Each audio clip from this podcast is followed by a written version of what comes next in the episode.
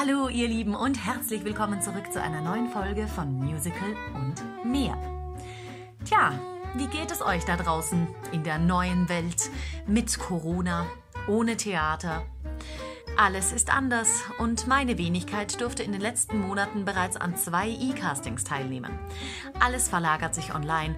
Wer hätte das wohl kommen sehen können? Aber halt, einer hat es kommen gesehen. Und zwar Dave Mandel, bekannt aus den großen Stage Entertainment Produktionen wie Aladdin, Rocky, Sister Act, hat sich vor zwei Jahren dazu entschlossen, sein Unternehmen Darsteller Demos zu gründen.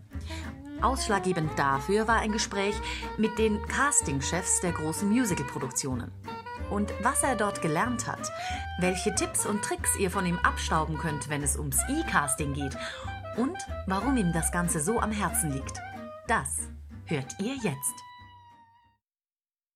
Hi! Hallo, grüß dich. Grüß dich, Dave. Erste Frage. Wo haben wir uns kennengelernt? Bei Sister Act in Hamburg. Ja, genau. Mein erster Job. Dein wievielter Job? Äh, Das war mein erster Job in Hamburg, aber das war 2010. Das heißt, ich habe schon zehn Jahre lang eigentlich Musical gemacht, als, äh, als ich dorthin kam. Ja, ich habe ja, ich habe ja meine Ausbildung in London gemacht, zwischen 97 und 2000. Mhm. Ähm, und dann mit, äh, genau, während, während des letzten Jahres habe ich eine Audition gemacht für Saturday Night Fever in Köln. Mhm. Ich wollte eigentlich nicht dorthin gehen, aber ein Freund von mir wollte hin und wollte nicht alleine. Ja. Und ähm, hat er gefragt, komm, kommst du mit? Ja, gut, ich möchte eigentlich keine Popmusicals machen, ich bin ja eher so der Schauspieler. Oh. Dachte ich, ich bin so ein feiner Herr, ne?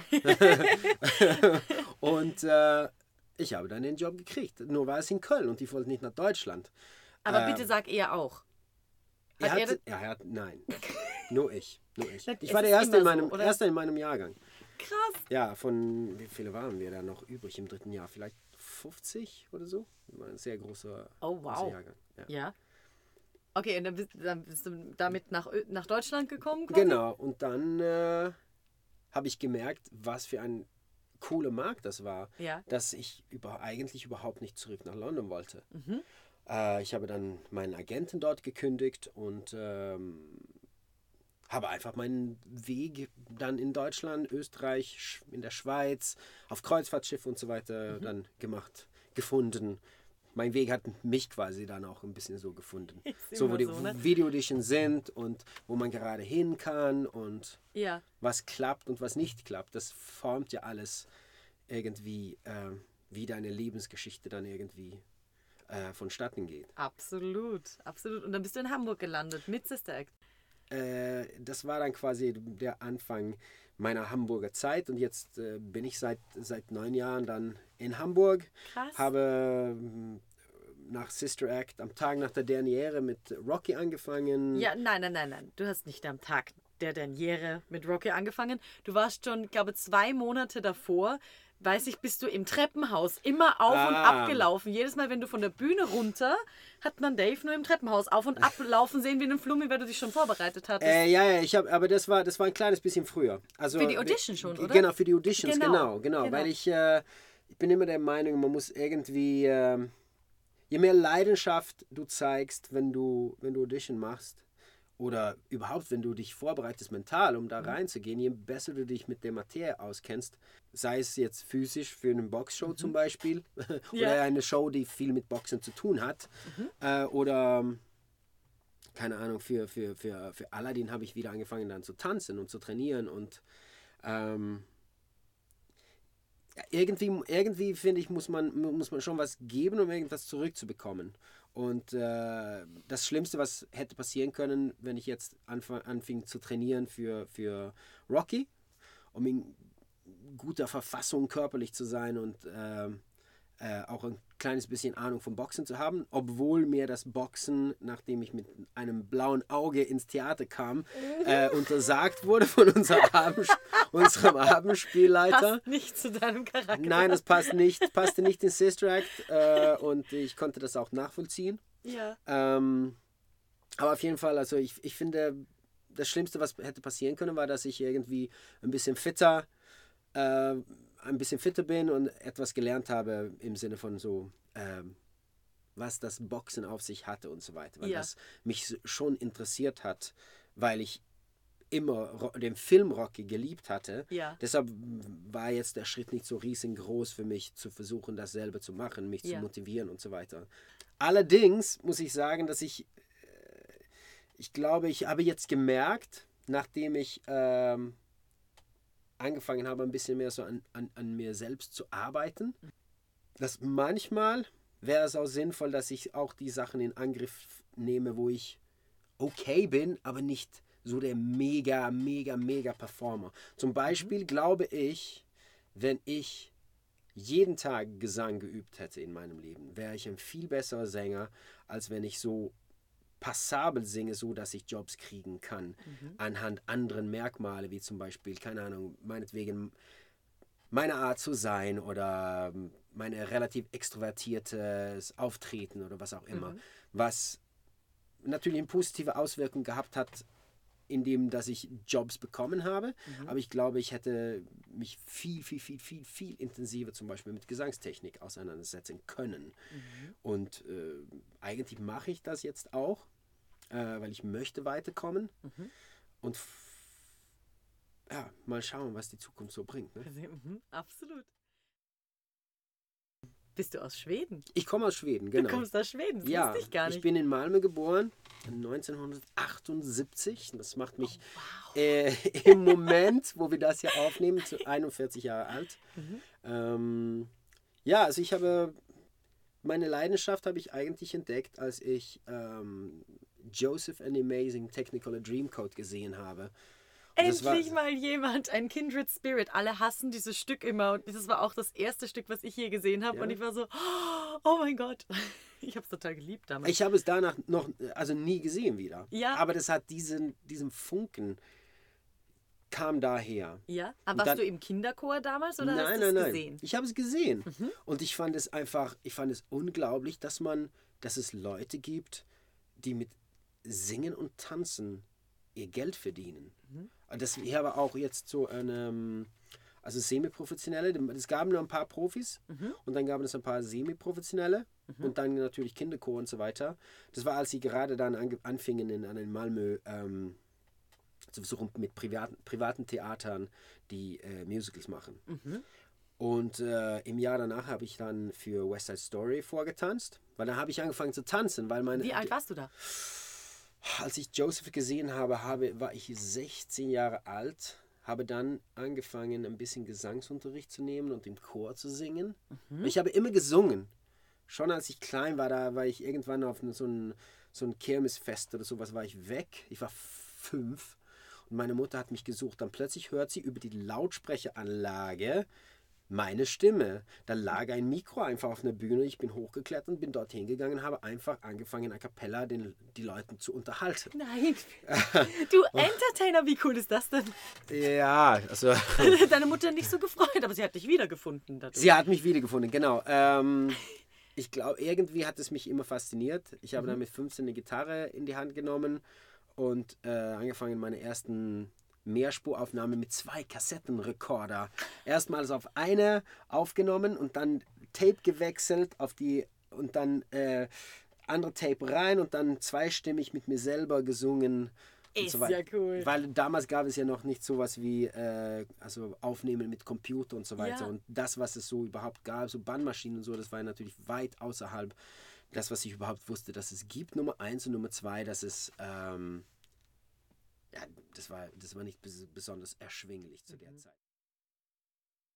Gut, und dann warst du in London, hast dort deine Ausbildung. Wie lange ging die? Drei Jahre. Drei Jahre. Drei Jahre, genau. Wie war Leben in London für dich? Das war toll, aufregend, alleine da plötzlich als 19-Jähriger. In Äh, the Big City? Ja, genau. Aber das war, das war draußen in Chiswick, Mhm. ähm, was so eine, also alles ist quasi so in, in Stadtteilen aufgebaut. Man muss eigentlich nie aus seinem Stadtteil raus. Mhm. Und es war eher so ein bisschen so mehr gehoben. Ich äh, hatte ein Zimmer in einem Haus von einer sehr vertrauenswürdigen äh, ältere Frau. Ja. Ähm, ich bin erst dann im, im, im dritten Jahr, wenn ich dann zu einer WG Mhm. umgezogen. Mhm. Ähm, was mir dann ein bisschen mehr Freiheit geschaffen hat, so ein bisschen so im sozialen Leben und so weiter. Ja. Ähm, aber dann war ich schon, schon ja ein bisschen mehr eingelebt und ich habe gejobbt, ich habe natürlich so als äh, Bartender gearbeitet und äh, das musste ich aber, ähm, damit musste ich aufhören, weil da wurde immer geraucht. Okay. Und das hat natürlich meine Stimme total angeschlagen. Also, naja, Okay. also nach, äh, nach neun Monaten habe ich das aufgegeben. Da habe ich mir einen Job ge- äh, bei Gap, Baby Gap und Oh yeah. Gap Kids gesucht und kleine süße Babys die ganze Zeit mit Socken versehen. Sweet. Jedes Wochenende dann. Und äh, nee, aber das war toll, ähm, plötzlich in einer Umgebung zu sein mit Leuten, die auch Musik und Tanzen und so weiter lieben. Das war, ich kann mich erinnern, die, die erste Woche am Freitag nach der Schule ging, liefen wir alle zusammen auf dem Weg zum, zum Pub und alle haben einfach, wir haben einfach gesungen. So, so, so Teenies, die einfach plötzlich ihren Tribe gefunden hatten. Ja. Das war mega. Also das Ja. war unglaublich. Und äh, dann habe ich ein bisschen so einen Vorgeschmack bekommen, so was ein Leben in Showbiz bedeuten könnte. Im Sinne von Leute, die so fühlen wie ich und äh, die Welt so empfinden wie ich und so. Und dann, also ich meine, alles, was ich von London kenne, ist, das ist ein ganz, ganz toughes Pflaster. Von wegen, äh, dann warst du mit der Ausbildung fertig. Wie ging es dann mit Jobs los? Weißt du noch dein erstes Audition? Ja, das war ja, das war ja für Saturday Night Fever. Ach so. Das war ja diesen, diesen Job, den, den, ich, äh, den ich in Köln bekommen habe. Das war meine erste Tanzaudition. Das heißt, du hattest in London fertig studiert und hast dabei in ich London war nicht nie mal gearbeitet. fertig. Ich war nie, nicht mal fertig.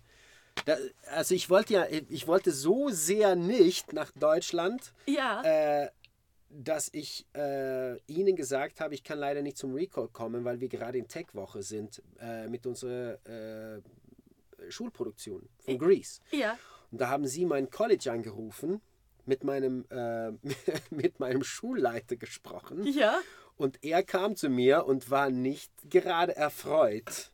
Nummer eins, dass ich nicht erzählt habe, dass ich einen Recall bekommen habe. Und Nummer zwei, dass ich quasi halb gelogen, Gelogen hast. habe.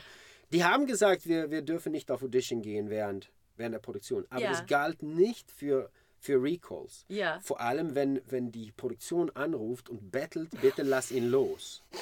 Ja, doch. Ja. Genau. Und dann hab, bin ich natürlich dorthin gegangen und dann habe ich den Job gekriegt. Ich habe dann früher abgebrochen. Ähm, ich, ja, also ich, ich bin eine Woche nach Schweden, dann von dort auch nach Köln.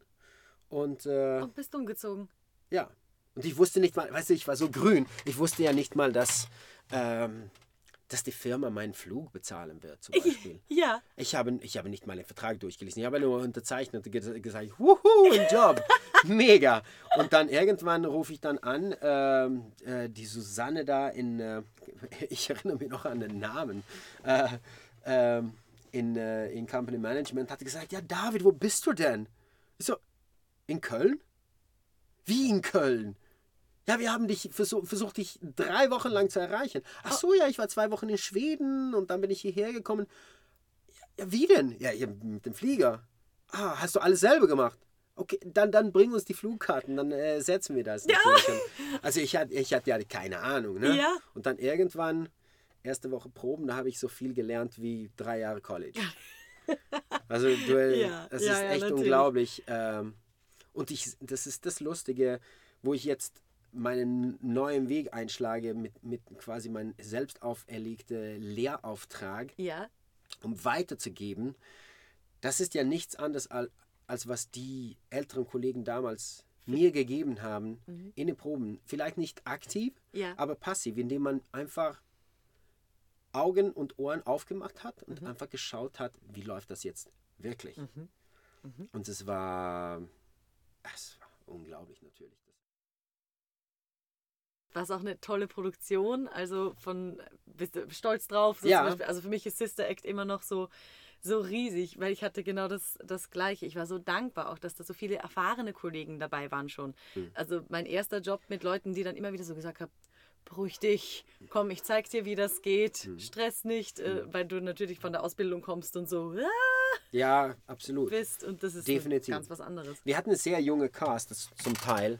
viele Leute, die gerade fertig waren, ähm, da hat man natürlich ganz andere Vorstellungen, was bedeutet das überhaupt. Und das, der Job, glaube ich, bedeutet einen, einem mehr, als wenn man gerade anfängt. Beziehungsweise ma- es wird ein bisschen zu hoch bewertet. Also man definiert sich, sich fast nur darüber, was man da im Theater macht. Absolut, ja. Äh, Man muss ich sich glaub- auch noch beweisen. Ja, und Man das, kennt sich ja noch gar nicht. Genau, und das relativiert sich ja dann ein bisschen, finde ich, über die Jahre. Man merkt, keiner stirbt, wenn man einen falschen Ton singt. äh, Spoiler. genau. Äh, also, keine Ahnung, also auch, auch der Umgang mit Kollegen und ähm, irgendwas, was ich so entdeckt habe, ist, dass ich sehr lange jetzt eigentlich zu meinem schäme ich mich ein bisschen, wenn ich daran denke, wie ich, äh, wie ich Leute bewertet habe, nicht über wie sie als Menschen sind, sondern über wie sie als Darsteller sind. Was meinst du Ähm, genau? Naja, das, das, ähm, wenn jemand, sagen wir mal, die haben ein, vielleicht ein kleines bisschen, die verschätzen sich ein kleines bisschen in ihr eigenes Fäh- äh? Talang, Talent, Talent, Talent ja. oder äh, was sie auf der Bühne bringen. Ja. Aber das heißt nicht notwendigerweise, und, und, und dann findet man, ja, die sind ja gar nicht so gut auf der Bühne, wie sie finden. Ja. Und dann, und dann regt man sich auf. Ja. Und dann, dann beschwert man sich. Und ich, äh, ich möchte Leute nicht darüber definieren, wie sie singen oder wie sie schauspielen oder wie sie tanzen und so weiter, sondern wie sie als Menschen sind. Das ist das, was ich so langsam lerne auch über die Jahre. Also ich, ich reflektiere oft darüber, dass ich, also mich selbst vor zehn Jahren hätte ich jetzt nicht gemocht. Okay. Wir wären wahrscheinlich nicht Freunde gewesen. Oder ich hätte wenigstens mich selbst zur Seite genommen und gesagt, Dave, ich weiß, du meinst wohl, Ja. du meinst es gut, aber halt jetzt einfach kurz mal die Schnauze. Weil, was hätte dich so gestört an, an dir damals? Ähm, also ich war, das war eine komische Mischung aus genau das, sich beweisen müssen die ganze Zeit, ähm, ständig im Mittelpunkt stehen zu wollen, ähm, ganz schlecht zuhören, überhaupt so das, das Nachdenken, bevor ich gesprochen habe. Ja. Manchmal habe ich aus meiner Perspektive eine Wahrheit von mir gegeben, die aber gar nicht gewünscht war und gar nicht nötig war. Die der Die Situation so nichts ja. gebracht hat? Nicht nur das, das war, das war, die Person hat mich nicht um Rat ge gebeten Okay. und ich habe trotzdem einen Rat gegeben. Manchmal war das okay und manchmal war das nicht okay, aber ich, ich empfand es irgendwie als mein Recht, ähm, das loszuwerden, weil man soll ja ehrlich sein. Aber es gibt einen Unterschied zwischen ähm, ehrlich sein, wenn man gefragt ist, oder ehrlich sein einfach nur, weil man seinen Senf loswerden will. Und zu glauben, das ist ein bisschen ähm, hochmütig zu glauben, dass man immer irgendwas zu sagen hat, dass man ir- ir- irgendwie dein Perspektiv oder deine Art, irgendwas zu sehen oder zu machen oder der einzige wahre Weg ist irgendwie. Und ähm, ich lerne langsam. Ich lerne unglaublich viel von meiner Frau. Ich Die wollte gerade fragen, was hat sich denn geändert? Ich habe meine Frau kennengelernt. Ähm, ich habe Kinder gekriegt. Zwei wunderbare, wilde, ähm, sehr extrovertierte Kinder. Und äh, das verändert natürlich auch mein Perspektiv. Ähm, aber vor allem habe ich sehr viel von meiner Frau gelernt. Also die kommt aus ganz anderen kulturellen Hintergründen, kommt aus Südafrika, die kommt aus ganz anderen Familienverhältnissen. Ich habe ziemlich lange damit zu kämpfen gehabt, dass, dass es äh, vielleicht einen anderen, für mich optimaleren Weg gibt, überhaupt zu leben. Weil man, also Veränderung ist ja so schmerzhaft. Weil wenn man zugibt, dass es einen anderen, besseren Weg gibt, Sachen zu machen, dann heißt es zwangsläufig auch, dass man die Zeit die hinter einem liegt, auch wenn man nicht bereut, wie man gelebt hat, ist es trotzdem Zeit, die man nicht optimal verbracht hat. Und das ist immer, das ist, irgendwie der, das ist der Preis, den ich jetzt bezahle dafür, dass ich das Gefühl habe, dass ich aufwache. Weil ich denke dann immer zurück und denke, pff, Mensch, damals habe ich dem und dem das und das gesagt. Wie konnte ich nur denken, dass das okay ist? Wenn ich andere Menschen jetzt mit, mit, mit einem anderen Respekt und mit einer anderen Art zuzuhören begegne, dann kommt dieser Respekt ganz anders auch zurück. Ich finde, du hast jetzt auch ja ganz viel in deinen Lebensentscheidungen dem angepasst. Also du featurest jetzt quasi andere Leute mit deinem Talent. Du stellst deine Fähigkeiten anderen zur Verfügung, um die, um denen quasi zu helfen, um denen auch zuzuhören. Was wollen sie? Wie kannst du ihnen helfen, sich gut zu präsentieren und alles? Du bist ja einen ganz, ganz spannenden Weg gegangen. Jetzt wollte ich dich zuerst noch fragen, möchtest du noch einen kurzen Umriss geben, was so dein, dein Musical-Weg war und wo dann der Punkt war, wo du gesagt hast, so jetzt änderst du es, jetzt ist es Zeit für was Neues? Äh, ja, wa- warum nicht? Sehr gerne. Ich habe äh, nach Saturday Night Fever habe ich, also meinst du jetzt im Werdegang quasi? Genau, na, einfach nur so Produktionen, die dir am Herzen gelegen sind oder wo du sagst, ja, da war irgendwie schon mal was, das hat, das hat zum Beispiel das alles hier schon mal angestoßen, ein Denken in Das die war, Richtung oder ja, so. Mhm. also mein Tonstudio zum Beispiel. Der, die, der, der, der, ähm, der Samen dafür wurde Mhm. schon bei Saturday Night Fever tatsächlich gelegt. Weil deswegen ist der Prozess nämlich wichtig. Genau, das ist Ja. also 19 Jahre her, habe ich einen Herrn namens Rob Morris kennengelernt. Mhm. Der hat Chester gespielt bei Saturday Night Fever. Äh, der ist ein äh, unheimlich äh, gut trainierter, gut aussehender, fantastischer Tänzer gewesen, mhm. der aber auch grandiose Pop-Songs geschrieben hat. Und der hat mich, der hat mir Popsingen beigebracht, mhm. weil ich war immer so einer, ich, hab, ich konnte ganz gut so straight singen, mhm. aber zwischen den Beats singen konnte ich gar nicht. Also diese Rhythmen, ja. war, die waren mir fremd, ja. weil ich im Bam Bam, Bam Bam, Bam Bam Bam Bam Bam Bam. Das ist, weißt du, was ich meine? Das Total, ist, das ja. ist äh, so in der traditionellen Musical, im, im traditionellen Musik, äh, Musical-Bereich ist es halt ein bisschen straighter. Mhm. Aber auch das äh, Songwriting und so weiter. Das war in die, äh, ungefähr zu, zu der Zeit, wo, wo man anfing, mit einem Rechner, mit einem Desktop-Rechner auch Musik aufnehmen zu können. Äh, um, um die 2000 so, als das gerade so kam, Digital äh, Audio Workstations. Und da fing ich an, ein kleines bisschen damit zu experimentieren, weil wir haben, er hat dann eine, eine Boyband gegründet, International Merge und dann später zu Merge äh, gekürzt. Ja. Wir hatten ein paar, äh, keine echte Releasen, aber wir haben ein paar Songs im Studio aufgenommen, wir haben mit einer Produktionsfirma gearbeitet und so weiter, aber das kam, es kam nicht raus, wir haben nicht Interesse genug gefunden, dann sind Ja. Leute, nach der Produktion sind sie wieder über die Welt verstreut Okay. von uns gegangen sozusagen. Aber ich blieb in Kontakt mit dem Rob und wir haben weiter zusammen dann ab und zu Sachen gemacht. Und mein Interesse war geweckt für äh, Tontechnik, für Recording, für Komposition. Und äh, ich habe das einfach stetig entwickelt. Und als die Technologie sich entwickelt hat, habe ich bin ich sozusagen, habe ich Schritt gehalten und habe mich mitentwickelt, äh, bis auf den Punkt, wo ich dann, als ich nach Hamburg kam, ein Tonstudio eingebaut habe. Nicht so wirklich mega professionell, aber genug, dam- damit ich wirklich da anfing, gute Leute p- produzieren zu können, meine ersten Schritte zu machen, wirklich in äh, Playbacks machen, ähm, eigene Produktionen und das hat sich einfach festgebissen in meinem Leben. Der große Knackpunkt dann quasi war dann, als ich äh, letztes Jahr mit ähm, Christoph Traut gesprochen habe, weil ich habe oft, äh, ich habe lange äh, mit, mit dem Gedanken gespielt, zu versuchen, äh, mehr aus dem Studio zu machen, indem ich mehr Demos mache für, für Leute, also aufnehme.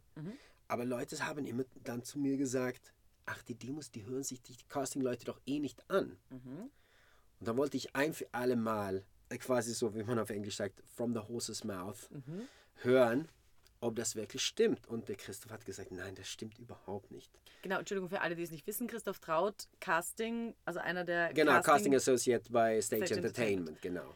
Weil ich, eigentlich wollte ich nur diesen Mythos entweder komplett zerstören oder ich wollte ihn bestätigt haben. Nur würde ich nie mehr in meinem Leben einem Darsteller sagen, hey, möchtest du nicht ein paar Demos bei mir aufnehmen? Weil das wäre verlogen gewesen, wenn man die nicht braucht. Aber der Christoph hat mir dann gesagt, ja, Nummer eins, wenn jemand kommt, der in einem gewissen Genre sehr, sehr viel gemacht hat, aber sich für eine andere Genre bei uns bewirbt. Wenn ich 20 Sekunden in dem neuen Genre habe, wo ich sagen kann, ja, ich kann mit gutem Gewissen diesen, diesen Darsteller für diese Show einladen, dann ist das ein un, eine unglaubliche Hilfe für mich. Oder man kommt direkt von der Schule oder man hat irgendwie nie für Stage gearbeitet oder sich nie beworben. Ähm, das gilt natürlich auch parallel dann mit anderen Produktionsfirmen, für die einen nicht kennen. Die haben keine Zeit, jetzt sich dreieinhalb Minuten anzuhören, weil die müssen durch tausend Bewerbungen gehen. Genau. Aber wenn die 15 Sekunden durchhören können, eine authentische Aufnahme, die nicht so klingt, als wäre sie irgendwie durch äh, viermal durch Autotune irgendwie gebügelt worden, dann können sie leichter entscheiden, ob man für die Show passen würde oder nicht.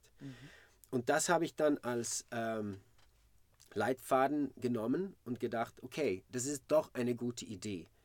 Das muss ich meinen Kollegen sagen, weil die meisten eben denken, nein, das hören sie sich eh nicht an. Ein paar Monate später kam dann diese Webseite Stage App raus, was wenigstens meines Erachtens äh, der erste Plattform jetzt gewesen ist, wo man auch Videos hochladen kann. Auf jeden Fall auf eine, auf ein, auf eine Plattform, der umsonst ist, weil es gibt ja andere Plattformen für Darsteller, wo man aber dann Abonnements Genau, äh, zahlen muss. bezahlen muss. Genau. Und ich glaube, da gibt es die Möglichkeit, auch Videomaterial hochzuladen und so weiter. Mhm. Aber hier ist es auf jeden Fall so, dass äh, das Stage App, was nicht von Stage Entertainment ist, aber es der, ist ein bisschen tricky, der Name. das, ja? ja? der Name, der Name. Genau. Der Name macht Sinn, aber der Name verleitet auch dazu zu denken, Stage, Stage, Entertainment äh, betreibt diese Webseite. Mhm. So ist es nicht. Äh, das wird von ähm, Sebastian Kraft geführt. Mhm. Der hat äh, früher da- das Portal für Stage Entertainment gemacht, Mhm. aber aus Datenschutzgründen mussten sie das umstellen, weil sonst müssten sie alle sechs Monate, glaube ich, oder jedes Jahr oder so alle Leute in ihren Datenbasen fragen dürfen, wir weiterhin deine Daten speichern. Ja, Und das ist ein Riesenaufwand, wenn du Zehntausende von Leuten in einen Datenbasen äh, hast. definitiv. Und dann wieder durchzugehen und schauen, wo haben wir jetzt neue Einwilligungserklärungen und so weiter. Ja. Dann ist es besser, dass wir das outsourcen und wir bezahlen einfach für die Dienste, die wir ben- benötigen. Mhm. Das heißt, auf der Produzentenseite ist dann Stage App sozusagen ein Project Management Tool, Mhm. wo sie Darsteller suchen können in dem Database. Deshalb kann man dann die be be bekannte Rollen, die man schon gespielt hat, in diese Liste eintragen, Mhm. damit die äh, leicht zu suchen sind, wenn sie einen Ersatz irgendwo brauchen für ein Stück oder so. Und dann hilft es natürlich wahnsinnig für diese Leute, wenn sie schnell jemanden haben wollen für meinetwegen Jesus oder äh, Enjolras oder was auch immer, du musst einspringen, wenn da ein Video ist. Und deshalb haben sie das auch so gestaltet, dass man da Videos hochladen kann. Aber sehr viele Darsteller haben halt keine Videos. Und dann habe ich auch, da habe ich einfach so vorsichtshalber habe ich gedacht, okay, was würde es jetzt kosten, wenn ich das, was ich empfinde, was ich brauchen würde, um mich gut da, da äh, darzustellen, was würde das in einem normalen Tonstudio dann kosten? Und ist das überhaupt möglich? Da habe ich bei ein paar angerufen, Anfragen gemacht und so weiter. Und die Preise, die da genannt wurden, die sind total gerechtfertigt, weil die, das sind kommerzielle Studi Studios mit super Ausrüstung, tolle, also schönen Empfang. Und das die haben irgendwie tausend Instrumente da für Popproduktion und was auch immer, aber das braucht man ja nicht. Man braucht ein Mikro, man braucht ein bisschen Licht, man braucht einen hellen Hintergrund, äh, man bra braucht eine okay Kamera und man braucht jemanden, der das macht. Aber die, fast alle Studios, die ich kontaktiert hatten, hatten selber keine Kameraleute, also keine Leute, die jetzt Videos so und so machen. Da hätte man also einen Filmemacher Mitbringen separat mitbringen müssen. Okay. Der nimmt auch seine Gage, der muss auch anreisen und so weiter. Und die, die günstigsten Angebote, die ich bekomme, waren so um die 1500 Euro. Also das war dann, war das mit oder ohne Mehrwertsteuer? Ist egal. Es ist Okay. trotzdem ziemlich viel Geld dafür, dass man dann vier kleine, also drei kleine, drei, vier kleine äh, Songs ansingt. Ja. So deine beste six- 16 Bars Ja. quasi. Einfach um zu, zu zeigen, okay, ich kann hier den Schluss von, ähm, meinetwegen, ähm, Defying Gravity kann ich Ja. gut singen. Ja. Das ist eine gute Messlatte dann, okay, dann kann sie wahrscheinlich auch was anderes hoch, Hohes belten. Mhm. Äh, oder für einen Mann dann, keine Ahnung, meinetwegen ähm, Sterne aus Lemis oder Dies ist die Stunde. ja, genau. Oder dies ist die Stunde. oder sowas. Genau, Ja. ir irgendetwas, was einfach deine Qualitäten schnell und eff effizient zeigt. Mhm. Und es muss authentisch aussehen. Es soll keine Musikvideos sein, keine Windmaschinen, keine Drohnenflüge, äh, keine, keine, keine exotischen ähm, Spielplätzen. Mhm. Aber wenn die meisten Leute das jetzt im Wohnzimmer machen, Mhm. das geht, aber dann klingt es, als würde man in Ein Wohnzimmer stehen. im Wohnzimmer stehen. Das Ja. klingt nicht gut. Wahrscheinlich hat man keine besonders, kein besonders gutes Licht. Mhm. Du musst selber alles machen. Das heißt, du kannst dich nicht einfach auf Singen und Performen konzentrieren. Mhm. Das finde ich ist zum Beispiel das Schlimmste, wenn ich selber hier komponiere, ist, wenn ich gleichzeitig Produzentenhut tragen muss und Künstlerhut Ja. tragen muss. Das Ja. ist halt sehr schwierig. Oh ja. Oh ja. Und dann wollte ich dann quasi meinen Kollegen, meinen Freunden und so weiter das anbieten. Dass ich nehme dieses Ganze, das Technische weg Mhm. und sage, das kann ich. Mhm. Lass mich das für euch machen. Mhm. Natürlich kann ich das nicht umsonst machen, weil irgendwie muss ich das auch. Ja, klar. Äh, aber ich kann es von hier zu Hause viel günstiger machen in meinem Tonstudio und äh, da, wo ich, wo ich dann die Videos aufnehme, viel günstiger anbieten und trotzdem, ich versuche jetzt quasi ähm, dieses Konzept an den Mann und an die Frau zu bringen, damit sie äh, nicht nur sehen, dass es auch einen Wert hat, sondern auch zu, sehen, äh, zu, zu vermitteln, dass es sie tatsächlich auch weiterbringen könnte Mhm. Dass es sich lohnt. der größte Augenöffner für mich war irgendwie als äh, Ralf Schädler, das ist der äh, Casting-Chef von Stage Entertainment, der hat gesagt, was glaubst du, David, passiert, wenn du Audition gemacht hast und rausgehst und die sagen, bitte gib uns fünf Minuten. Sehr oft, das was passiert, ist, dass der Regisseur sein Handy rausnimmt und dich googelt. Ja, genauso habe ich auch geschaut. Was? Für unsere, für unsere Zuhörer, Martina hat gerade ganz große Augen gemacht und Kinn ist runtergefallen Wirklich? auf die Brust. Ja, weil die wollen sehen, wie wirkt dieser Mensch, wenn, wenn, wenn er nicht, sage meinetwegen, aufgeregt ist wegen Audition. Wie sieht er oder sie auf Fotos aus? Wie ist eigentlich sein Online-Profil? Nehmen sie sich als Darsteller ernst oder sind dann nur Fotos von, von der Party von letzter Woche oder Sushi für Mittagessen äh, von gestern und so weiter? Und wenn sie da unter den ersten zehn Sachen ein paar gute Gesangsvideos auftauchen, da hat man schon viel gewonnen. Auch wenn es sehr sublim ist. Es ist sehr klein und es ist sehr schwer zu greifen, genau was es ist. Aber das ist so eine Attitude-Veränderung im Kopf. Ja, dies, dieser Mensch nimmt sich als Darsteller so ernst, dass ihr sein Internetauftritt, das, was zuerst auftaucht, wenn ich seinen Namen eingebe, das sind Sachen, die wirklich relevant sind für seine oder ihre Karriere. Und diesen Switch möchte ich denjenigen ermöglichen, die diesen Ehrgeiz haben. Weil das ist nicht jeder. Das ist wirklich nicht jeder. Der- Und meine Dienste sind auch nicht für jeder. Ich kö- würde zum Beispiel nicht sagen, jemand, der gerade von der Schule kommt und vielleicht noch nicht stimmlich auf einem Punkt ist, wo sie sagen, ich kann in einer Session, in drei, dreieinhalb Stunden, vier äh, Best of 16 Bars direkt nacheinander singen, vielleicht mehrere Takes, wenn es nicht auf Anhieb klappt. Dann auch noch zwei Songs im Studio, ganze Songs durch, ohne Schnitt. Weil es geht um Authentizität. Wenn, wenn, wenn, diese, wenn man das nicht kann, Nummer eins, dann kann man sich überhaupt fragen, bin ich noch auf einem Punkt in meiner Karriere, in meinem Können, wo ich mit gutem Gewissen meine Dienste als Hauptdarsteller anbieten kann. Mhm. Weil da muss ich das machen und zwar achtmal pro Woche oft, wenn du jetzt im On-Suite-Betrieb arbeitest. Mhm. Und solche Menschen, men, Menschen gibt es, die, die kennen wir. Mhm. Die, die können das achtmal pro Woche, können die sie diese Spitzenqualität liefern. Leistung liefern, ja.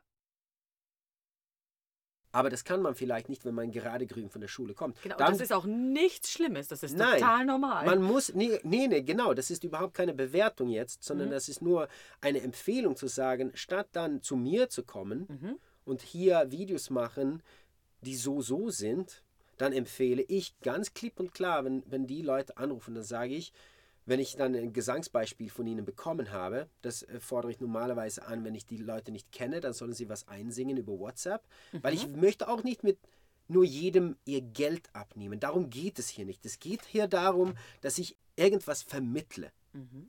Es ist, ist, nicht nur ein paar Videos, wo, ich, wo, der, wo die Person singt und dann sind sie weg und dann bezahlen sie. Mhm. Sondern ich, ich will, dass sie von hier mit, einer, mit einem Erlebnis rauskommen. Die sollen hier raus, rauskommen und sagen, die Videos sind toll geworden und ich habe jetzt einen klaren Blick, wohin ich möchte.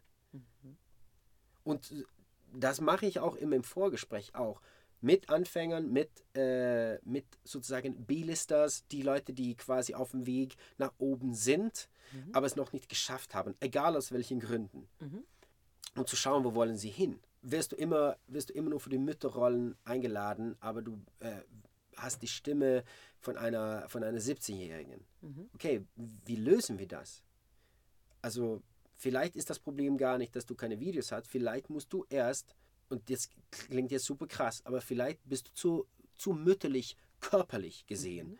um wahrgenommen zu werden als junge Frau. Mhm. Also, ich versuche zu helfen beim Typus, beim ähm, Stimmklang, überhaupt äh, in der, äh, im Ausdruck. Mhm. Und deshalb biete ich jetzt sogar an für meine Premium Packs äh, Skype Coaching, lange bevor wir aufnehmen, wenn wir noch Material ausprobieren mhm. und wir About Me Introduktionsvideos kreieren und so weiter, damit äh, Regisseure auch die Temperatur von einem Menschen wahrnehmen können. Mhm ähm, da fange ich an, in diesen Skype-Sessions dann äh, schon zu sagen, ich glaube nicht, dass dieses Lied förderlich ist für das Ziel, was du dir gesetzt hast. Das ist doch top. Das ist ja mega effizient. Ich hoffe es, ich hoffe ja. es, weil dann kann man nämlich auch hier reinkommen und schon wissen, dass man gezielt geübt hat. Nicht, dass man hierher kommt und sagt, oh shit, jetzt muss ich äh, mit einem Mikro singen und das ist ganz anders auf der, auf, als auf der Bühne und äh, keine Ahnung, ich weiß noch nicht ganz genau, welches welche, welchen Teil von dem Song ich singen möchte und mhm. äh, mein About Me ist auch nur so, so und auf Englisch schon gar nicht so gut und nee, sondern alles muss klipp und klar, genauso wie für ein Bühnenstück. Mhm. Alles muss klar sein vor der Premiere und die Premiere ist aber, wo wir die Aufnahme machen. Ein gutes Foto sagt auch das über dich aus, dass es dir wichtig ist, wie du dich präsentierst. Und das ist wichtig in diesem Job. Und genauso ist es ja auch heutzutage mit E-Casting-Videos. Mhm. Natürlich kannst, kannst du dein Handy aufstellen und du kannst ein okay Video machen, aber es wird nicht optimal. Und das Problem ist auch, dass irgendwie unterbewusst sagt das aus, ich glaube so wenig an mir selbst, dass ich nicht das Geld investiere, um mich besser zu präsentieren als das hier. Mhm. Und das ist, es ist zu spät, ein E-Casting-Video aufzunehmen, wenn du es brauchst. Das ist genauso ja. wie mit allem. Ja. Steuererklärung zu machen, wenn das Finanzamt schon klopft, ist ein bisschen spät. Natürlich kannst du ein bisschen Aufschub kriegen, aber wenn, wenn, wenn die Leute von der Produktionsfirma nächste Woche deine E-Casting-Videos haben wollen, beziehungsweise in zwei Tagen oder was auch immer, dann soll es schon fertig sein. Du sollst nicht diesen Stress haben. Wenn du ein Casting-Video unter Stress dann auch noch produzierst, dann Nummer eins, du bist nicht gut eingestellt auf das Material. Vielleicht Wie bei Auditions. Das ist, wenn du zwei Tage vorher zum Lernen anfängst, kannst du es auch lassen irgendwie. Also je besser Ja. das bei dir ankommt und Genau. du, du dich äh, entspannt hast, desto besser kommt es rüber. Genau, also man soll auf jeden Fall drei bis vier Wochen auf jeden Fall einplanen, wenn, man, äh, wenn man bei mir hier ankommen will. Weil du musst, wenn du jetzt, sagen wir mal, wenn du Stage-App-Mitglied bist, bekommst du ein extra E-Casting-Video. Also das nenne ich dir jetzt die kurze, äh, kurzen Clips. Das heißt, statt drei bekommst du vier E-Casting-Clips. Das sind schon vier Songs, wo du wenigstens ansatzweise einen Chorus oder sowas richtig gut kennen musst. Und es soll in der Stimme natürlich sitzen. Dann auch noch zwei ganze Songs. Das sind schon sechs Songs. Da musst du dann About Me richtig gut kennen, weil das ist der große Stolperstein für alle, die hier gewesen sind. Du sagst es jetzt so, was ist das About Me? Ein About Me ist quasi ein Vorstellungsvideo, wo du keinen Charakter spielst, du bist du selbst. Und du sagst, hallo, ich bin Darsteller äh, so und so, ich komme aus, äh, meine Ausbildung habe ich da und da gemacht und äh, irgendwas Lustiges, was jemand, was vielleicht nicht jeder über mich weiß, ist, dass ich auch Rettungssanitäter bin und dass ich mal einen Hai mit, mei mit meinen eigenen Händen gefangen habe. Also, Beeindruckend. nein, aber ha- ja. nein, ja, habe ich jetzt nicht gemacht. Aber äh, also so nach dem Motto, dass man, äh, dass man ein bisschen so die Leute fängt, Mhm. dass man ein bisschen was, vielleicht was Quirkiges über sich erzählt oder einfach sich vorstellt. Mhm. Weil das passiert ja immer wieder auch in Auditions. Ja, erzähl uns was von dir. Genau. Und Ja. genau so Kommt's dann raus. steht Total man dann, ja, aber so steht man dann auch vor der Kamera, wenn man Ja. es nicht vorher gut vorbereitet hat. Ja, das glaube ich. Heutzutage auch, was wichtig ist, sehr viele Creatives kommen halt aus Amerika oder aus England. Wenn, vor allem wenn Shows rübergebracht werden, ist es fast immer so.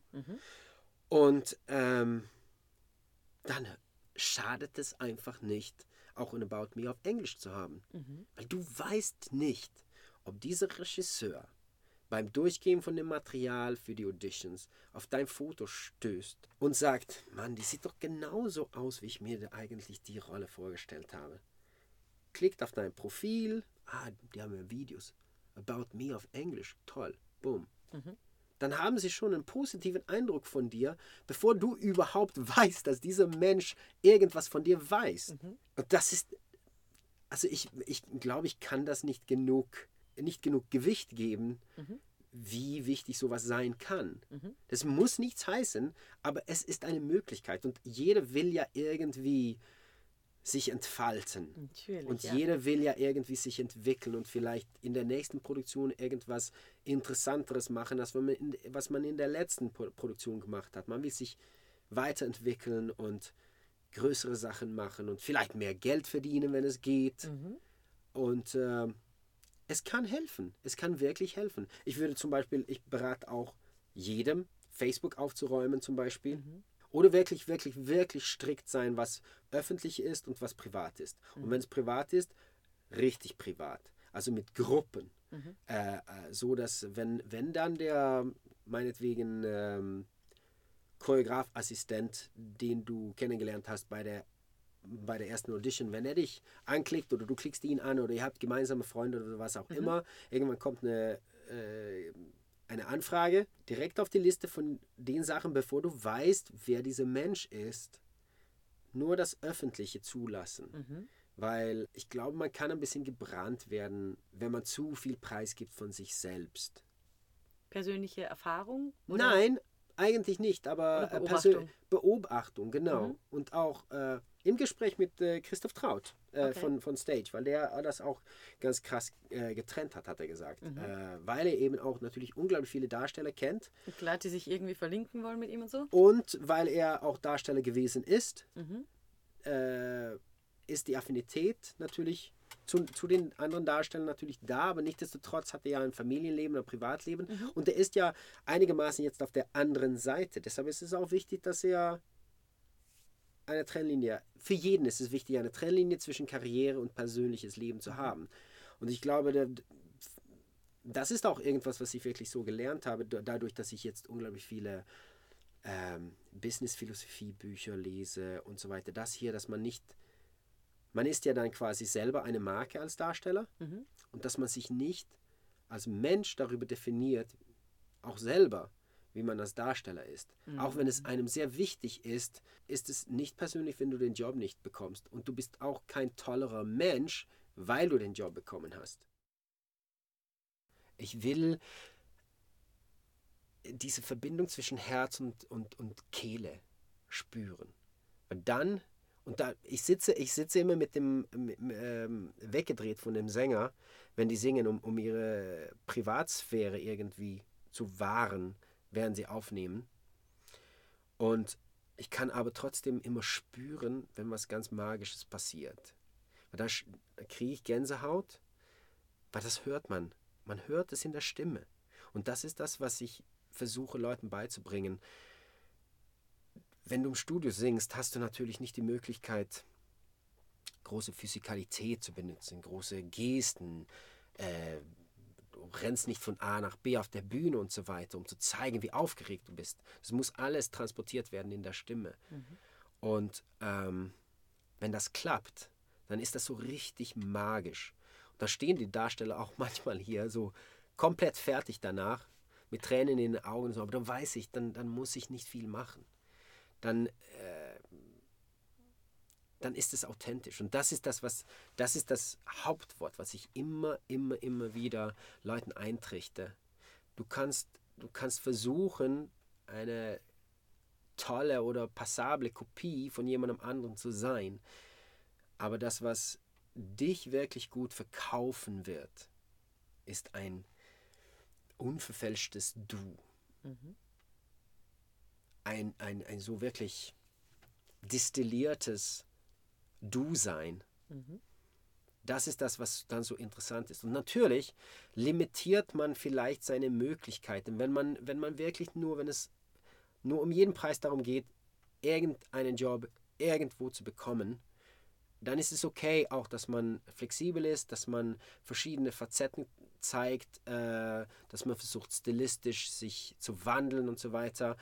Aber es gibt so einen alter Spruch, äh, man kann entweder allen Leuten manchmal gefallen mhm. oder ein paar Leuten immer gefallen. Mhm. Das heißt, du kannst nie allen Leuten immer gefallen. Es wird immer Leute geben, die das nicht mögen, was du machst oder wie du aussiehst oder wie deine Nase ist oder deine Augenfarbe oder dein Stimmklang oder was auch immer. Aber man, man muss sich treu bleiben, mhm. weil wenn man sich nur immer verstellt, um irgendwas darzustellen, was, äh, was man glaubt, dass Leute sehen wollen, mhm. dann wird es automatisch nicht authentisch. Und eigentlich, wir haben den Auftrag als Künstler, mehr gute Kunst rauszubringen. Ich finde, wir, wir sollten uns nicht zurückhalten mit falscher Bescheidenheit und sagen, oh nee, mir reicht es, jetzt spielt die, spielt die schon die Hauptrolle da, jetzt muss ich, kann ich ein bisschen jetzt in der Arbeitslosigkeit hier mich entspannen und mich zurücklehnen, ist völlig legitim, aber den, dann nicht gleichzeitig sagen, oh, ich würde so gerne eine CD rausbringen. Dann bring eine CD raus. Es gab nie eine bessere Zeit, eine, äh, Musik rauszubringen, äh, Kunst rauszubringen, überhaupt. Das ist so einfach und so relativ günstig mhm. heutzutage. Es gibt so viele verschiedene Modelle, wie man das machen kann. Keine Ahnung. Vielleicht findest du einen Produzenten in deiner Nähe, ähm, der einfach nur auf äh, Profit-Sharing-Basis mit dir eine Platte aufnehmen würde. Und klar, dann sagt man, äh, gut, der kann jetzt, der hat andere Klienten, der macht andere Sachen, das kann jetzt keine mega orchestrale äh, Playbacks und äh, Eigenkompositionen sein und so weiter, aber vielleicht können es eigene Songs sein, aber nur mit Gitarre und Schlagzeug und Bass vielleicht. Mhm. Also man muss den Rahmen natürlich dem finanziellen Budget unterstellen aber dann vielleicht geht es vielleicht, man sagt, ja, wir, ich, ich behaupte, ich könnte anhand meiner Facebook-Kontakte, wie viel äh, wie viele Fans sich äh, in meinen Fanclubs sich befinden und so weiter, könnte ich 1000 CDs verkaufen. Mhm. Da könnte man die Produktionskosten wieder reinbekommen. Mhm. Oder zum Beispiel, vor allem, wenn man jetzt nicht Material, also nicht keine Covers aufnimmt, sondern mit jemandem zusammenarbeitet, wo man Songs schreibt. Mhm ähm, musst du die Tantieme nicht zahlen? Genau. Einfacher, ja? ja, du musst, du musst dann halt nur, wenn du dann in die GEMA reingehst, um als Komponist dann sozusagen registriert zu werden. Dann, du kannst es natürlich auch GEMA-frei machen, wenn du nicht in die GEMA gehen willst, wenn du nur deine eigenen Sachen verticken willst. Das ist auch völlig in Ordnung. Aber es gibt, es gibt so viele Arten und Weisen, wie man das machen kann. Und ich glaube, Musicals sind wahrscheinlich auch eine von den wenigen Genres, wo noch CDs verkauft werden. Weil fast alle anderen Mus Musikarten, das ist, läuft alles über Streaming, alles über YouTube und so Genau. weiter. Und ich glaube, da, da kann, auch wenn man, auch wenn man nicht besonders viel einnimmt, zum Beispiel mit, mit, mit dem reinen Verkauf, dann kann man Konzerte machen ähm, und ähm, man kann Kooperationen machen mit anderen Künstlern zum Beispiel. Das habe ich mir irgendwann mal gedacht, so wie toll wäre das, die ganzen äh, Duette, die es da gibt, immer wieder neue Leute zusammenbringen, neue Konstellationen. Ja. Einfach mal hinstellen, das aufnehmen und keine Ahnung, wenn es nur 24 Stunden online ist, aber so wie ein, wie ein kurzes kleines Konzert. Da gibt es ja so, es gibt so viele tolle Kollegen, die man trifft in Ja. diesem Job, weil immer wieder Ja. neue Leute zusammenkommen Ja. und so. Das Da ist ja auch das Schöne am Theater. Genau. Dann gibt es natürlich ganz viele neu, äh, ähm, neue Gesetze und so weiter, die es, äh, wo wir nicht ganz wissen, wo es hinführt. Äh, zum Beispiel gibt es jetzt ähm, das neue, also diese Paragraph 13, glaube ich, heißt es. Das war dieses EU-Gesetz über äh, Urheberrechte, was eventuell dazu führen wird, dass alles, was Covermaterial ist, von YouTube runtergenommen wird. Aus dem einfachen Grund, dass YouTube sich schützen muss, damit sie nicht verklagt werden, weil jetzt wird der Betreiber und nicht der Hoch, derjenige, der es hochgeladen Genau. hat, wird dafür belangt, oh, wenn Material urheberrechtlich und unlizenziertes Material enthält. Das führt natürlich zu einem Riesenproblem, weil nicht jeder Musicaldarsteller kann auch komponieren. Aber ich glaube, jeder Musicaldarsteller kennt jemanden, Der der komponieren kann. Ja. Natürlich wird das irgendwann dann sein. Ich glaube, neue Geschäftsmodelle werden auch entstehen, wo Kooperationen zwischen einem guten Darsteller und einem guten Songwriter und so weiter entstehen werden, auch in unserer Branche, damit Leute sich, und ich sage das im positivsten Sinne, profilieren können. Weil ich früher habe ich das immer als negativ empfunden. Ah, der will sich nur pro profilieren. Jetzt habe ich aber kapiert, dass das nicht notwendig was Übles sein muss. Vielleicht will diese Person einfach nur seine Kunst rausbringen. Äh, das muss nicht notwendigerweise eh so, so irgendwie so eine masturbative Egozentrismus sein. Absolut. Ich habe immer das Bild von einer, zum Beispiel, wenn du Obst verkaufen möchtest oder sowas. Du gatscht es auch nicht an und wirfst es in die Ecke und rollst es zuerst im Dreck und lässt es dann dort liegen und hoffst trotzdem, dass jemand erkennt, wie toll diese Orange schmeckt. Nein, du, du polierst sie, du legst sie hin und du präsentierst die Leuten und sagst, guck mal, das ist schön. Ja. Und dann nehmen sie es dir halt auch ab. Ja. Weil sie es überhaupt auch sehen können. Du gibst den Leuten auch erstmal eine Chance zu erkennen, was du zu bieten hast. Und wenn du als Künstler auftrittst, als Produkt Ja. in dieser Welt, also in dieser, wo ich mich selber anbiete, meine Dienste zur Verfügung stelle, ist es halt ein Teil davon. Der nicht unbedingt jetzt eben was mit Ego zu tun haben muss, wie du sagst. Genau. Und ich dachte ja immer, dass die Kollegen in der Stadt, wo sie herkommen, Konzerte geben und so weiter. Und ich war immer so ein bisschen ambivalent, so, ja, jetzt nutzen sie ihre Lokalmatador-Status aus, um da ein bisschen was rauszuschlagen. So, wie eingeschränkt, siehst du, das ist so eine Sache, die ich Ja. meine. Wie eingeschränkt und neidisch war mein Denken. Das ist ja, das ist ja so kleingeistig von mir gewesen, zu denken, dass das quasi, dass der Hauptgewinn nur der Darsteller gemacht hat. Nein, dieser Darsteller hat sich Mühe gegeben, das alles zusammenzustellen, alles zu organisieren, Leute zusammenzutrommeln, äh, dafür zu werben und so weiter. Und die haben sich ja überhaupt erst eine Position erarbeitet durch harte Arbeit, durch viel Trainieren und so weiter, um auf diese Position zu erlangen, wo sie ein Lokalmatador sind. Ja. Und dass die dann diese Freude bereiten. Und ja, natürlich müssen sie sie dafür bezahlt bekommen. Das ist ja ein Beruf. Das ist ja eigentlich das, was ich möchte, dass, dass wir wahrgenommen werden wie, wie berufstätige Was wir ja Sänger, sind. was wir ja sind. Aber trotz, nichtsdestotrotz wird man dann gefragt, was machen Sie denn hauptberuflich, wenn Sie nicht singen? Äh, die Leute, die dorthin kommen und diese Menschen dann sich anhören und die gehen ja mit Freude raus und denken, wie toll das war. Und ja, ich habe ja meine, meine Meinung dazu natürlich dementsprechend komplett geändert, nachdem ich verstanden habe, was das bedeutet, dass es eine Win-Win-Situation ist. Das ist nicht irgendwer, der einfach nur sagen will, oh, guck mich an, ich bin so toll. Ja.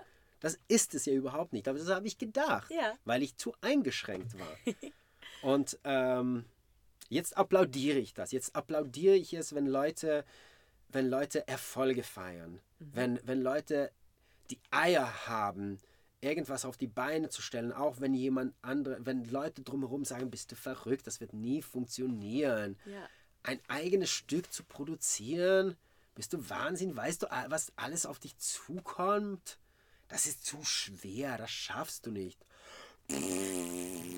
Das war übrigens mir, ich mit zwei große, lange Stinkefinger. Äh, weil ich, ich, ich war früher auch so ein bisschen so ein, so ein Negativismus-Typen, der gesagt hat, ja, das wird ganz schwierig. Obwohl ich nicht mit mir selbst so war, aber anderen gegenüber so, ach, meinst du, das klappt? Ja. Oh mein Gott, das, das scheint sehr aufwendig zu sein. Lohnt Mhm. Ist sich das? auch. Ja, das ist. Und das, Ist es auch. Das Ja. ist ja das Coole dran, wenn du es dann trotzdem machst. Genau, aber jetzt Dann bin ich ja selber Einzelunternehmer. Jetzt weiß ich, was das bedeutet, selbstständig zu sein. Mhm. Selbstständig. Was ist dein liebster Platz im Theater? Ah, das ist mitten auf der Bühne im Scheinwerferlicht. Center. Stage. Center Stage, tatsächlich. Ich habe es wirklich genossen. Zum Beispiel bei Sister Act. Ich habe immer Respekt gehabt, weil es schon so ein bisschen so äh, an der Grenze war, manche von diesen Falsetto-Sachen und so. Ja. Ähm, ich musste mich immer konzentrieren, aber diese, diese Zone und dann mit diesen Leuten zu arbeiten, egal ob das jetzt mit Tete und Pedro waren oder ob das mit, mit Covers waren, also äh, Toby zum Beispiel oder was auch immer, Ja. wer auch immer, das hat immer Spaß gemacht. Und dieser Spaß wäre nicht möglich gewesen, ohne dass da dieses Center Stage gewesen wäre, dieses Lachen, dass man Leuten rauskitzeln könnte, konnte, durfte. Ah, Das war schon sensationell. Vielleicht ist das auch gleich deine nächste Antwort, vielleicht auch nicht. Was ist dein liebstes Geräusch im Theater? Insgesamt mein liebstes Geräusch im Theater, in allen Produktionen, die ich gemacht habe, war, als die, da habe ich immer Gänsehaut bekommen.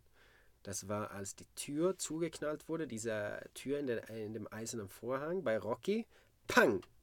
Bam, bam, badabam, badabam, badabam, bam, bam, badabam, badabam, badabam, bam, badabam, badam, badam, gadam, dum, dum, dum, dum, dum, dum, dum, dum, dum, Ja. badam.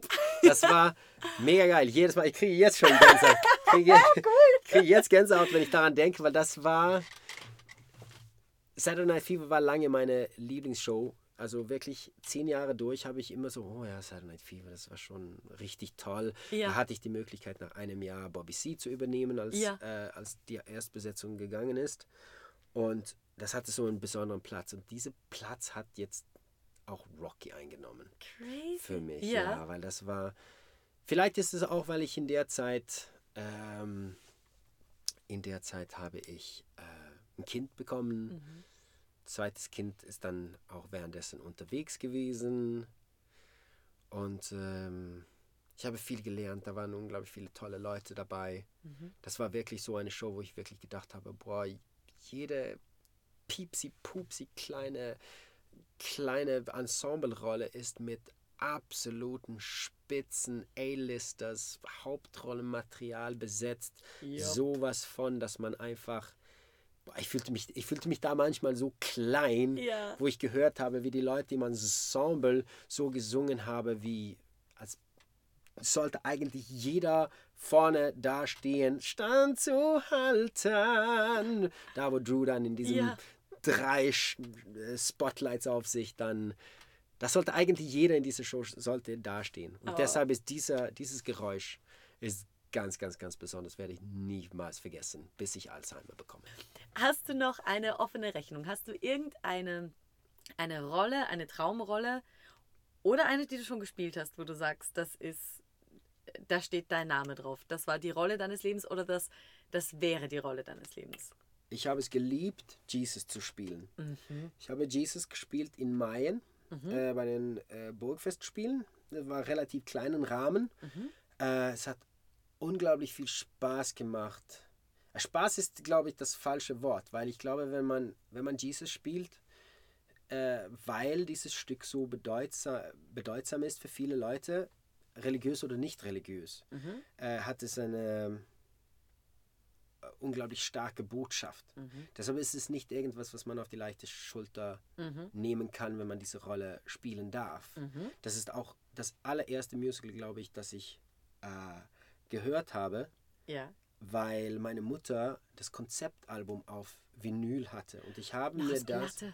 noch als Schallplatte. Und ich habe mir diese zwei, sind es zweieinhalb Stunden oder was auch immer, jeden Tag nach der Schule angehört, als ich so 13, 14 war. Das, diese Musik und diese, diese Stimmen waren so anders, als was ich davor kannte. Ja. Und das hat mich so fasziniert. Ähm, auch diese, diese 70er, diese ganz trockenen 70er Sound, was sie, wenn du dir verschiedene Aufnahmen von, von, von äh, Jesus Christ Superstar anhörst, Ja. das Konzeptalbum mit, äh, mit Ian Murray, Ja. äh, Ian Gill Gillian, Entschuldigung, ähm, äh, ist so unglaublich trocken. Und dann hörst du dir zum Beispiel die Revival von 94 mit Steve Balsamo an, was viel, viel, viel mehr Hall hat, viel mehr klingt als Bühne, als großer Raum. Ähm, es ist sehr interessant, so die auch zu hören, wie unterschiedlich es aufgenommen wurde und wie klarer und größer es wurde. Und der Tontechniker äh, wieder Genau, der, der Tontechniker, der Produzent springt da ein bisschen rein, aber Ja. auch so, was die unterschiedlichen Techniken dann für eine psychologische und psychoakustische Wirkung haben. Mhm. Weil das ist auch, auch so Sachen, die, die mitspielen, die man nicht notwendigerweise als Sänger wissen muss. Es kann interessant sein, weil man Mhm. Ja. kann es benutzen. Man kann dann sagen, für diesen Song ein bisschen längeren Hall, wenn der Tontechniker das nicht von sich aus macht. Mhm. Ja. Wenn man weiß, was man erzeugen will. Äh, aber naja, auf jeden Fall, Jesus in Mine war sehr wichtig für mich, weil das immer, das war immer für mich so eine Messlatte. Und ich weiß nicht, ob ich gesanglich wirklich meinen eigenen Erwartungen wirklich gerecht wurde. Ja. Spielerisch ja, ich habe mich wirklich da reingehauen. Ich habe viel gutes Feedback bekommen von Leuten, die, den, deren ähm, Meinung ich wirklich schätze und vertraue.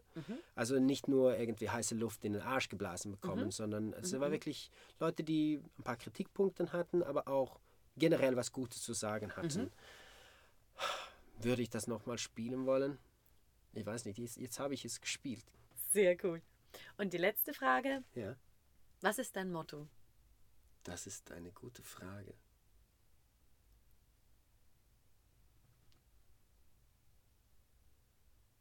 Ich weiß auf jeden Fall, was mein Ziel jetzt ist. Ich werde demnächst ähm, eine Grabrede schreiben über mich selbst. So wie ich gerne möchte, dass Leute über mich sprechen, wenn ich tot bin. Und das wird mein Leitfaden sein, wie ich jetzt mein Leben gestalte. Was ich erreiche, was mein äh, Abdruck in, im Sand der Zeit sozusagen und in meiner, in meiner Umgebung, was ich hinterlasse an Gefühlen, an, an Liebe, an ähm, Wissen, an Erfahrungen, das, was ich hinterlasse. Und ich möchte nicht weniger im Leben geben, als dass ich das erreiche, was Leute später hoffentlich über mich sagen. Aber ein, Ob ein, ein, Okay, ein nein, nein, nein, das ist, das ist eine unfassbar geniale Antwort. Ist da nicht brauchst von du mir. kein Motto mehr sagen. ist nicht von mir. Das ist, äh, das ist von einem äh, Persönlichkeitscoach, der heißt Darren Hardy. Das kann ich jedem empfehlen, der irgendwie das Gefühl hat, die schwimmen ein bisschen so rum und die kommen irgendwie über die Runde mit dem, was sie können, aber die wissen eigentlich, dass die mehr können. Sein, äh, sein Motto ist tatsächlich "B- Better Every Day. Und das heißt nicht, dass man kein Mensch ist, also jeder ist quasi fantastisch geboren, nur vergessen wir es über Zeit. Und man kann, man kann lernen, wieder exzeptionell zu sein, außergewöhnlich zu sein. Aber es ist viel Arbeit. Es ist nicht schwer, aber es ist harte Arbeit. It's not, it's, it, it's simple, but it's not easy, sagt er immer.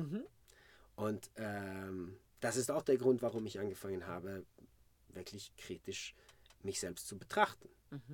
Weil ich, ich, ich hatte satt zu schwimmen, irgendwie planlos zu schwimmen, nicht wissen wohin, nicht, nicht wissen so ganz genau woher. Und äh, zu sagen, ähm, man kann alles ändern. Das, was man nicht vergessen darf, ist, es ist alles eine Einstellungssache. Wenn du sagst, das und das ist mir passiert, ich kann nichts dafür, hast du schon die Macht abgegeben. Wenn du sagst, das und das ist mir passiert, was ich jetzt mache, ist A, B und C. Und ich meine da- damit nicht, dass Leute selber dann schuld sind, wenn sie meinetwegen von einem Auto angefahren werden oder vergewaltigt werden oder im Krieg irgendwie äh, äh, vertrieben werden oder was auch immer. Aber wie sie mit der Situation umgehen. Und sowieso hier in unserem Luxusleben im Westen, wo wir wirklich die meisten Luxusprobleme haben. Wenn ähm, das ist Da wäre die Verantwortung dann auch dementsprechend groß. Bitte sie zu ergreifen, aus, Ja. den, aus diesen Luxusproblemen auch eine Lösung zu finden und ein gutes Leben zu gestalten. Okay, das, das ist mein Motto. Das ist mein Motto. Ähm, nimm 100% Verantwortung für alles, was dir passiert. Für wie du dein Leben lebst. Das glaube ich ist es. Ich habe angefangen für alles Verantwortung zu nehmen, was in meinem Leben passiert. Äh, und wenn ich es wirklich außerhalb meiner Kontrolle ist, was mir widerfahren ist, nehme ich wenigstens absolut 100% Ver äh, Verantwortung dafür, wie ich reagiere. Ich sage nicht, ich kann mich daneben benehmen, weil jemand anders sich daneben benommen hat. Wenn meine Ansprüche sind, ein guter Mensch zu sein, dann werde ich das sein, egal was mir passiert. Aber hallo Dave. Also welchen Eindruck du bei mir nach diesem Gespräch hinterlassen hast, ist der eines leidenschaftlichen Künstlers, der sich ganz und gar der Kreativität verschrieben hat. Also danke dafür. Und äh, was erwartet euch beim nächsten Mal? Nun, da stelle ich euch eine Kollegin vor, die es wie keine andere geschafft hat, aus der Corona-Zitrone eine Limonade zu machen. Holly Hilton, die texanische Powerfrau, bekannt aus Phantom der Oper, Liebe stirbt nie und Sister Act, zeigt euch, wie man aus der Not eine Tugend, aus einer Idee eine Möglichkeit und aus einer Krise eine einzigartige Weiterbildungsmöglichkeit für Musicaldarsteller aller Güteklassen macht. Na, klingt spannend? Dann schaltet auch beim nächsten Mal wieder ein und seid mit dabei. Ich freue mich auf euch. Also bis dann.